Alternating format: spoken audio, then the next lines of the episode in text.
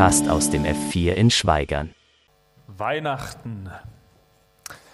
Jetzt ist mir klar, für die meisten von euch ist das schon noch weit weg, oder? Also es ist ja noch nicht einmal Dezember oder so.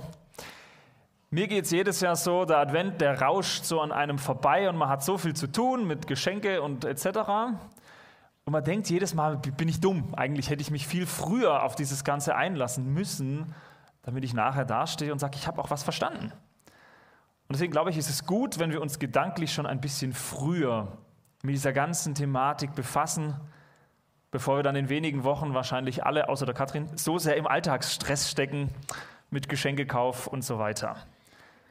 Und deshalb diese Vor-Advents-Predigtserie Weihnachten von langer Hand geplant. Nächste Woche und übernächste Woche geht es nochmal weiter. Wie hat Katrin das vorhin so schön gesagt? Äh, Gott hat schon vor tausenden von Jahren angefangen, Weihnachten zu planen. Und das ist richtig. War euch das bewusst? Ja, vielleicht. War euch bewusst, Gott hat nicht nur von Anfang an genau geplant, sondern er hat sich auch dazu herabgelassen, von Anfang an anzukündigen, dass das kommen wird nicht nur Weihnachten geplant, sondern er nimmt uns mit rein in seinen großen Plan in diese Welt. Also wäre ich Gott, ich würde denken, was wollt ihr kleinen Popelmenschen? Ne? Also warum soll ich euch überhaupt irgendwas von dem verraten, wer ich bin und was ich will? Und das macht er schon lange im Vorfeld. Ich glaube, ich war so 13, vielleicht 14 Jahre alt, als ich das zum ersten Mal gecheckt habe dass die Bibel nicht nur aus mehr oder weniger spannenden Geschichten besteht oder guten Ratschlägen und so die Psalmen, ne, diese Lieder, sondern dass die Bibel von vorn bis hinten gefüllt ist mit dem, was man Prophezeiungen nennt.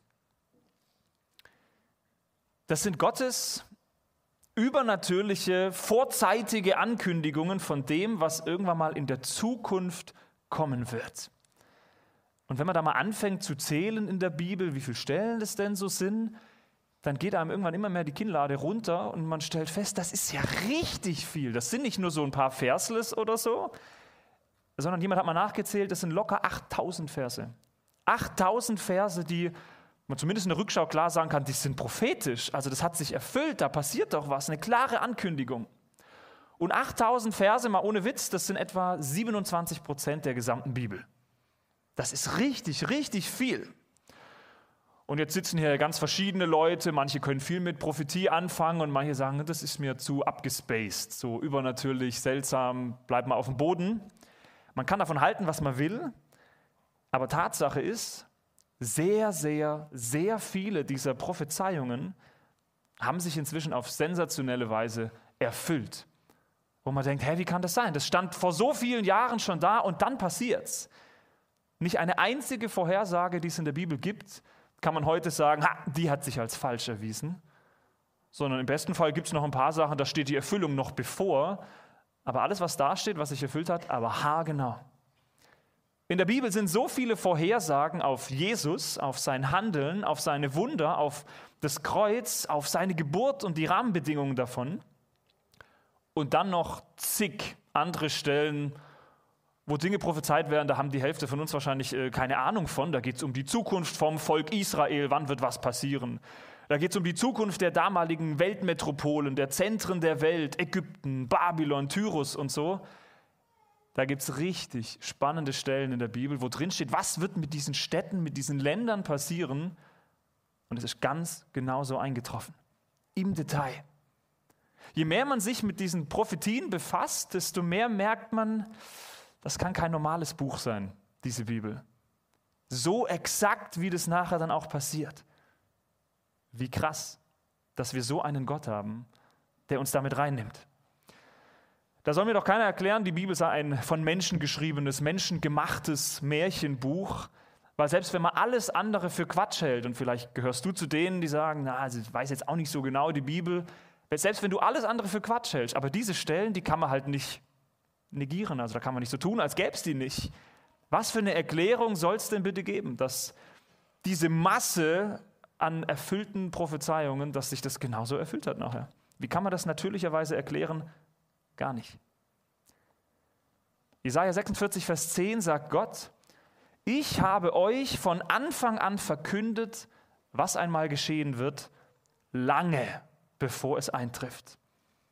Denn was ich Gott beschlossen habe, das geschieht und was ich mir vorgenommen habe, das führe ich auch aus. Jetzt ist dieses Thema, ne, erfüllte Prophezeiung ist ein, ein Riesenoschi. Da werden wir heute gar nicht alles unterkriegen und wollen wir auch gar nicht. Da werden wir locker fünf Jahre mit beschäftigt, zu sagen, jetzt gucken wir mal genau rein, was steht da und was hat sich erfüllt und wie ist das zu verstehen. Total viele echt verrückte Bibelstellen, manche gar nicht so bekannt. Und deswegen machen wir für diese Predigtserie Weihnachten, Jesus, jetzt folgendes. Wir blenden, so schwer mir das an manchen Stellen auch fällt, einfach mal alles aus, was nichts mit Jesus zu tun hat. Und wir konzentrieren uns nur auf die Stellen, die sich in Jesus bereits erfüllt haben. Und dazu würde ich jetzt gerne mit euch ein kleines Spiel spielen. Ne? Jetzt dürft ihr kurz wach werden. Man denkt, ah Mist, ich kann da schön sitzen bleiben. Ihr habt gleich eine Minute Zeit, dreht euch doch zu eurem Nachbarn rum. Keine Schande, es wird nachher nicht abgefragt.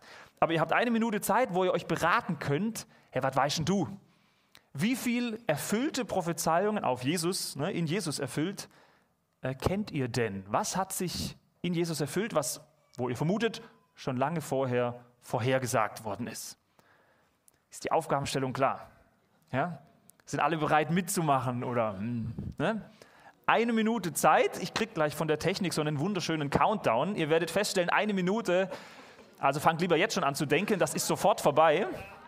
Ja? Und danach schauen wir, auf wie viel ihr gekommen seid. Patrick, passt? Okay. Countdown läuft.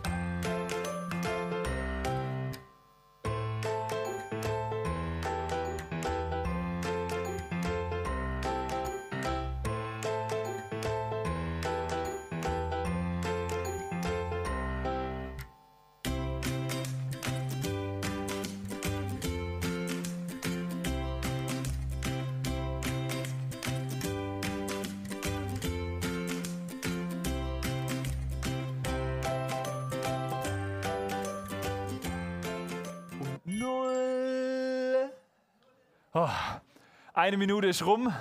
Geht schnell, gell? Mist, man konnte nicht noch mehr sammeln. Jetzt bin ich gespannt. Also nochmal, ist keine Schande oder so, aber einfach mal sammeln, ne? was kennt man denn eigentlich? So, wer von euch hat in den Gruppen, manche waren größer, manche kleiner, mindestens fünf erfüllte Prophezeiungen gefunden? Fünf, okay, ein paar Hände da hinten. Ah, oh, da bin ich schon hoch. Entschuldigung, hätte ich kleiner anfangen müssen. Fünf, drei, okay, ja, die Zeit geht so schnell rum, gell?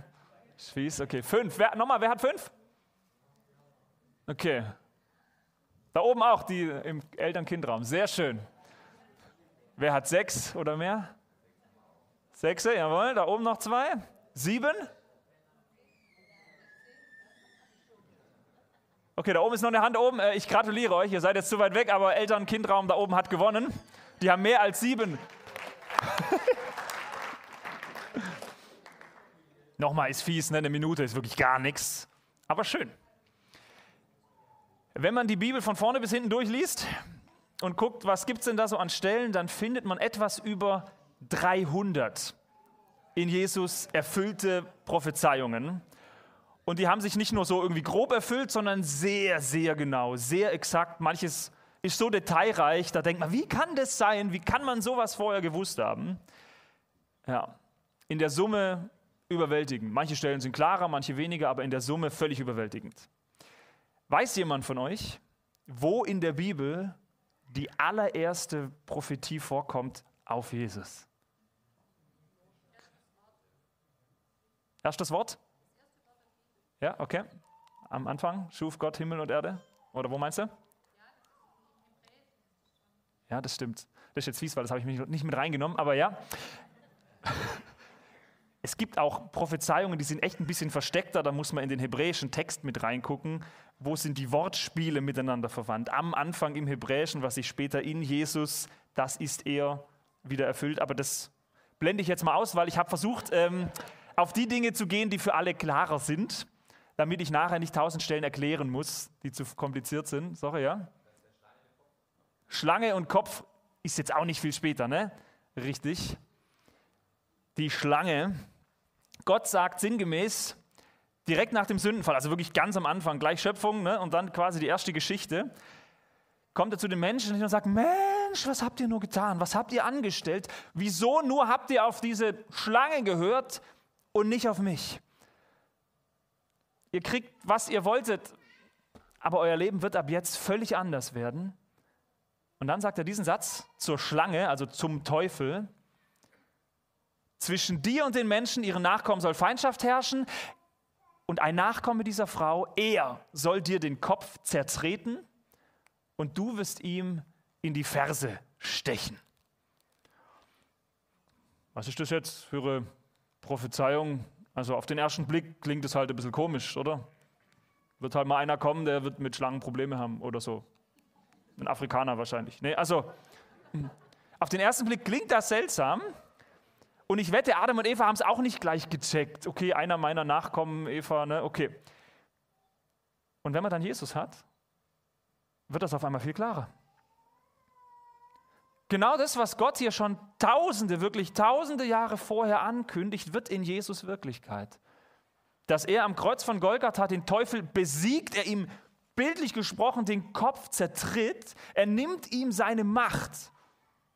Also quasi genau das der Gegenpol von dem, was hier im Garten Eden kaputt gegangen ist. Und dann das Unfassbare, gleichzeitig, während er die Schlange besiegt, beißt sie ihn mit ihrem giftigen Stachel, äh nicht Stachelzahn, ne? mit ihrem Giftzahn in die Ferse und er stirbt. Der Teufel bringt Jesus ans Kreuz. Der Teufel, die alte Schlange, sorgt dafür, dass Jesus umkommt.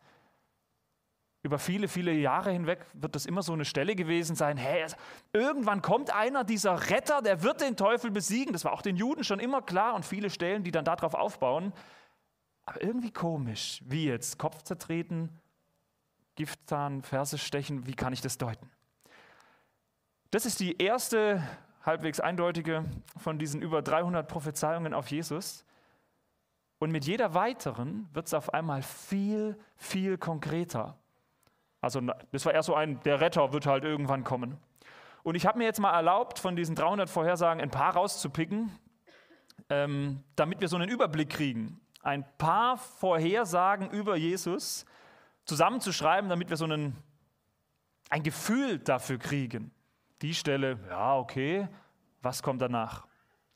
In diesem Vers eben wird ja, wenn man hinschaut, nicht nur raus vorhergesagt, da wird ein Retter kommen und irgendwas mit einem Todeskampf und so, sondern das Einfachste, was man vielleicht übersieht, dieser Retter, der kommen wird, wird ein Nachkomme sein von Adam und Eva. Also kein Engel, kein irgendwie nichtmenschliches Wesen, kein Tier, kein, ne, keine Naturkatastrophe oder so, ein Nachkomme von Adam und Eva. Und später ergänzt Gott das immer weiter. Später heißt es dann, er wird ein Nachkomme von Abraham sein. Ein Nachkomme von Jakob. Noch später, er wird aus dem Stamm Juda sein. Also das wird auf einmal immer feiner gegliedert. Ne? Die, die Chancen, dass man dazugehört, werden geringer. Er wird aus der Familie von König David stammen. Er wird von einer Jungfrau geboren werden und zwar in dem kleinen Dorf Bethlehem. Da wird sogar unterschieden im Text. Es gab zwei Bethlehems und dem Bethlehem bei Ephrata.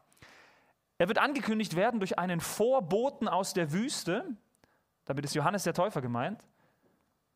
Er wird ohne Sünde sein und vom Heiligen Geist gesalbt. Sein Wirken wird zunächst beginnen in Galiläa und er wird sich auszeichnen dadurch, dass er ein wunderbarer Heiler ist der alle Krankheiten dieser Welt heilen kann.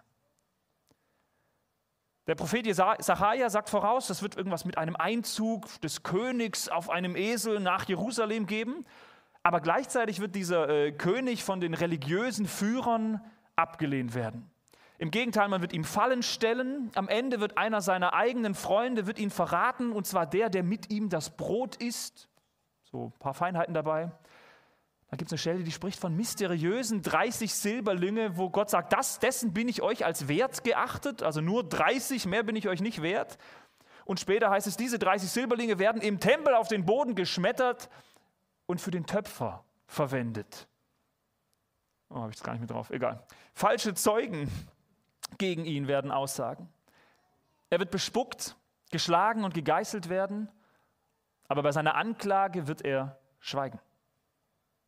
Er bekommt die Hände und Füße durchbohrt, seine Freunde lassen ihn im Stich, laufen weg. Man gibt ihm Essig und Galle zu trinken, aber er wird für seine Feinde beten. Und dann stirbt er, der Heilige Gottes, unter Verbrechern.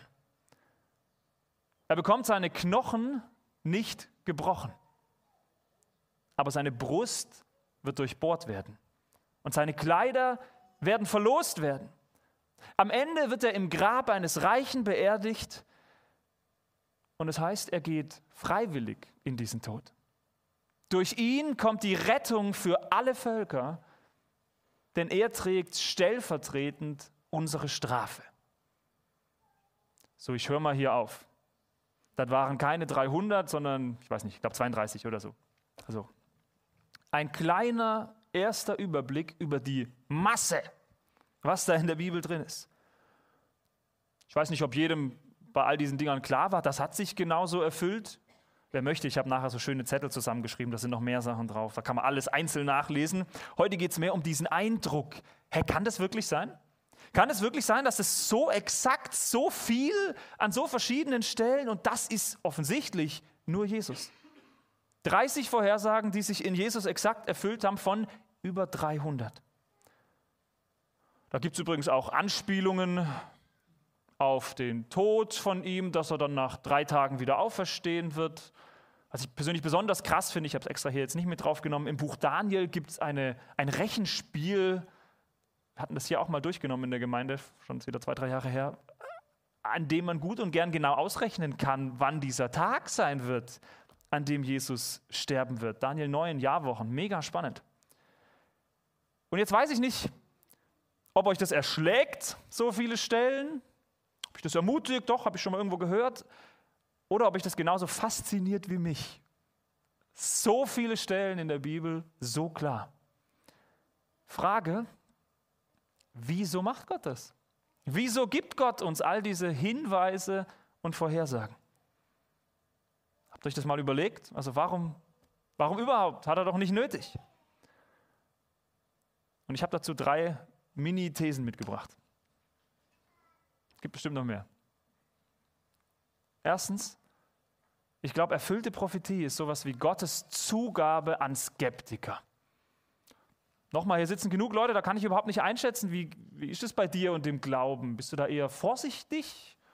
Ja, an Gott wird es schon irgendwie geben. Welchen Stellenwert hat für dich die Bibel? Man darf ruhig skeptisch sein, denn der Glaube und die Bibel haben richtig viel dafür zu bieten. Und sind wir doch ehrlich, jeder, der diese Texte, und wie gesagt, es gibt noch viel mehr, unvoreingenommen liest und der seinen Verstand dabei einschält, der muss doch am Ende zugeben, also das kann kein Zufall sein. Oder? Das ist doch viel zu krass. Man kann es wahrscheinlich mathematisch, Wahrscheinlichkeitsrechnungen oder so ausrechnen, da wird man auf Zahlen kommen, die sind ferner liefen. Das ist nicht möglich, dass sich sowas zufällig erfüllt. Es ist nicht möglich, dass von all diesen Eigenschaften und Ereignissen, die hier prophezeit werden, von all den Milliarden Menschen, die jemals gelebt haben, von denen wir wissen, nur ein einziger das erfüllt, aber richtig fett. Wie sollte man sowas erklären ohne Gott? Ohne dieses Übernatürliche. Und jetzt denkt man, ah, gibt es da einen Ausweg aus diesem Dilemma, wenn man nicht an Gott glauben will und sowas? Hm? Es ist auch nicht möglich, dass irgendein Mensch all diese Stellen ähm, hätte für sich fälschen können. Also, ah, die gibt's ja und jetzt erkläre ich meinen Eltern, lasst mich in Bethlehem geboren werden oder so. Äh, Jesus konnte seinen Stammbaum nicht fälschen. Jesus konnte nicht fälschen, was die Soldaten am Kreuz mit ihm machen werden und mit seinen Klamotten und so. Also da ist so viel dabei, das kann man nicht steuern. Das konnte kein Scharlatan sein, der sich das schön hindrückt. Eine zufällige Erfüllung all dieser Vorhersagen in nur einem einzigen Leben ist ausgeschlossen. Schon sehr früh haben auch atheistische Forscher das realisiert und sie haben angefangen, öffentlich zu behaupten, okay, einziger Ausweg, die Stellen sind falsch. Versteht ihr? Also Jesus konnte es nicht fälschen, aber wenn die Stellen erst nachträglich aufgeschrieben worden sind, dann können wir uns noch mal irgendwie retten ohne einen Gott. Also haben sie behauptet, ist doch klar, so offensichtlich, wie das hier auf Jesus passt, ne? die Stellen wurden erst nach dem Tod von Jesus, das waren die Jünger oder so, die wollten quasi die Gemeinde dann noch irgendwie auf ihre Seite ziehen. Sollte ja nicht sinnlos sein, dass der da stirbt. Ne? Also haben sie im Nachhinein behauptet, das hat der Jesaja gesagt und das hat der gesagt und so. Aber das kann niemals aus einer Zeit vor Jesus stammen, diese Prophezeiungen. Und dann, Gott hat Humor, richtig schön, hat man am Toten Meer die sogenannten Qumran-Höhlen gefunden, mit hunderten super gut erhaltenen Bibeltexten, Bibelbüchern, die nachweislich aus der Zeit vor Jesus stammen, also davor aufgeschrieben wurden. Und schon das sind ja nur Kopien von dem, was nochmal früher aufgeschrieben wurde. Seitdem ist es sehr still geworden um solche ähm, Aussagen. Seitdem ist es einwandfrei klar, was Christen schon immer geglaubt haben, nämlich dass es sowas gibt dass all diese unglaublichen prophetischen Texte tatsächlich, jetzt auch wissenschaftlich unwiderlegbar, lange vor dem Jahr Null aufgeschrieben worden sind. Hunderte, ich würde sagen tausende Jahre alte Prophezeiungen. Ich fasse es nochmal kurz zusammen, weil hier geht es jetzt schon auch um eine Basis, kann man dem vertrauen oder nicht. Eine zufällige Erfüllung all dieser biblischen Vorhersagen in nur einer einzigen Person geht nicht, ist schlichtweg unmöglich. Und eine nachträgliche Fälschung der Texte, die das vorhersagen, kann man inzwischen einwandfrei ausschließen. Das sind Fakten. Die kann man überprüfen. Und ich denke, Gott hat das gewusst. Und weil er weiß, wir sind manchmal so verkopft, wir brauchen manchmal irgendwas zum Greifen, obwohl der Glaube natürlich nicht in allem erklärbar ist, gibt Gott uns auch sowas. Erfüllte Prophetie als Gottes Zugabe an Skeptiker. Schaut es euch an. Aber wer danach immer noch sagen kann, hm, Gott kann es nicht geben, ich weiß nicht, ob das geht. Zweite These. Erfüllte Prophetie belegt doch auch die Übernatürlichkeit der Bibel. Versteht ihr? Also diesen Text, den wir hier haben, dieses Buch, das manche von euch lesen und manche vielleicht nicht, manche haben es im Schrank, manche wissen, dass es das gibt. Ich kann ja verstehen, dass man heutzutage ein bisschen skeptisch ist, auch hier, ne, dass es vielen Menschen wirklich schwer fällt zu sagen, ich war nicht dabei. Also woher weiß ich denn, dass das glaubwürdig ist, was da drin steht? Ey, da stehen Sachen drin, die sind heutzutage auch gesellschaftlich wirklich herausfordernd. Da macht man sich Feinde, wenn man sagt, es kommt von Gott. Versteht ihr? Was ist die Bibel denn für dich? Kann ich das als Ganzes, als Gottes Wort ernst nehmen? Noch in der Schule habe ich gelernt, ja, das waren ja auch nur Menschen. Versteht ihr? Das haben Menschen geschrieben und da gibt es alle möglichen Theorien, in welchen Zeiten, wie, wo, was. Und eigentlich auch schon ganz schön lange her. Woher sollten die damals gewusst haben, was für heute Gültigkeit hat? Naja, wenn es wirklich nur Menschen waren und Gott hat damit nichts zu tun, dann, dann könnte ich dem auch nicht viel geben. Wieso sollte ich davon ausgehen, dass die Bibel nicht schon tausendfach verändert worden ist über die Zeiten? Also, wie gesagt, bis zum Jahr Null ist es ziemlich klar, da hat man die Texte, aber vielleicht davor. Ist die Bibel wirklich zuverlässig? Ist das, was da drin steht, für dich gültig? Und da wird es jetzt auf einmal sehr persönlich, weil da stehen bestimmt Sachen drin, mit denen hat, hat man eher ein Problem. Und ich würde sagen, ja. Die Bibel an sich ist schon ein unbegreifliches Mysterium für Forscher, weil es einfach mit keinem anderen Buch dieser Welt zu vergleichen ist. Und weil ganz einfach die, die, die Zuverlässigkeit die, der Überlieferung dieser Texte, die kannst du wissenschaftlich besser belegen als von allen anderen Texten dieser Zeit zusammen. Also das wahrscheinlicher, dass Cäsar nie gelebt hat, versteht ihr, als dass das schlecht überliefert worden ist. Das wäre mal ein extra Thema für sich, heute zu groß, aber die Bibel ist unfassbar zuverlässig in dem, wie sie überliefert ist. Nichts mit veränderte Texte. Kann man nachweisen. Aber die Tatsache all dieser sensationell erfüllten Prophezeiungen zeigt uns doch, das sind nicht nur Menschen. Da ist was Übernatürliches drin. Die Bibel kann nicht ein von Menschen erdachtes Buch sein. Nicht nur nette Geschichten und Gedanken, sondern die Bibel ist tatsächlich, und das glaube ich, das heilige Wort Gottes, wo Gott sich selbst darum gekümmert hat, was in diesem Buch stehen darf und was nicht. Der selbst sich darum gekümmert hat, dass auch über die Zeiten hinweg das immer noch sein Buch ist. Und nur deshalb ist es möglich, dem auch zu vertrauen, was man dort liest. Und nicht nur zu sagen, das gefällt mir, mache ich eh schon, das stimmt und da, das nicht. Das Ganze. Weil die Bibel ganz offensichtlich, schon allein von diesen Prophetien her, kein gewöhnliches Buch sein kann. Sie ist übernatürlich. Und ich behaupte, das wäre vielleicht die, die Challenge an jeder, der mit dieser Aussage Schwierigkeit hat, probier es doch aus. Jeder, der wirklich ehrlich sich auf der Suche nach Gott durch die Bibel liest, der wird merken, das kann ich nicht vergleichen mit irgendeinem Roman, Geschichtsbuch oder was immer. In diesem Buch spricht Gott. Dieses Buch ist lebendig und durch alle Zeiten hinweg gültig. Damit auch für uns heute. Dritter und letzter Gedanke. Erfüllte Prophetie verkündet uns die Größe Gottes. Mal schauen, ob ihr da gleich alle mitkommt. Ähm, ist ja auch nicht jedermanns Sache, so zu denken. Ist dir klar, was das über diesen Gott aussagt? Dass der tatsächlich schon vor tausenden von Jahren genau gewusst hat, was passieren wird. Dass Gott auch jetzt weiß, was morgen passieren wird oder in tausend Jahren sein wird. Versteht ihr? Gott kann das schon. Hast du dir mal versucht vorzustellen, wie das für Gott sein muss? Dass der all diese Zeitlinien quasi parallel denken und leben kann? Dass Gott existiert außerhalb von dem, was wir Raum und Zeit nennen. Oh, jetzt wird es auf einmal groß, ne? Also das, all das, was uns gefangen nimmt, ich bin halt hier und kann nicht gleichzeitig in Mexiko sein. Ich bin halt hier und nicht gleichzeitig im 18. Jahrhundert, ist für Gott kein Gefängnis. Das sperrt ihn überhaupt gar nicht ein. Er kann gleichzeitig gestern, heute und morgen sein, weil er nicht in Raum und Zeit gefangen ist. Das ist eigentlich ein total verrückter Gedanke, ne? der sprengt unser Vorstellungsvermögen. Ein Freund von mir hat sich da mal intensiver mit beschäftigt, der mag so diese ganzen Physiktheorien und so. Und am Ende war der richtig aus dem Häuschen. Ich weiß noch, der ist wochenlang, ähm, hat er nur noch davon geredet, wie krass das ist, dass wir einen Gott haben, der diese vierte Dimension Zeit überwindet. Ne, die ganzen, boah, Marc, kannst du dir das vorstellen? Ne, wir kennen unsere drei kleinen Dimensionen hier und wir können es gar nicht denken, wie viel größer ist das, wenn auf einmal eine Dimension dazukommt und Gott hat ja noch mehr. Wow! Wie groß muss Gott sein, wenn er wenn wir schon nicht mal auf dieses Denken hinkommen. Wir können uns das nicht vorstellen und er ist noch mal, noch mal größer. Ich denke, wir alle stellen uns Gott doch so oft viel zu begrenzt vor, viel zu menschlich vor. Ha, warum macht er das? Warum macht er das nicht? Und wir denken halt, wie wir denken. Wäre ich Gott, würde ich so machen. Aber es gibt für Gott keine Grenzen. Seine Macht hat buchstäblich kein Ende. Wie krass, dass Gott damals schon im Garten Eden ganz genau wusste, wie die Geschichte ausgehen würde.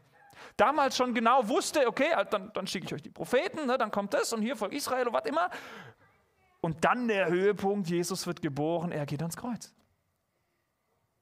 Warum weiß Gott das? Weil er bereits dort war. Versteht ihr? Er ist ja nicht nur damals, sondern heute immer noch gleich. Folglich kennt Gott auch deine Zukunft. Das, worum du dich vielleicht heute noch sorgst. Dinge, wo du nicht weißt, wie gehen die aus?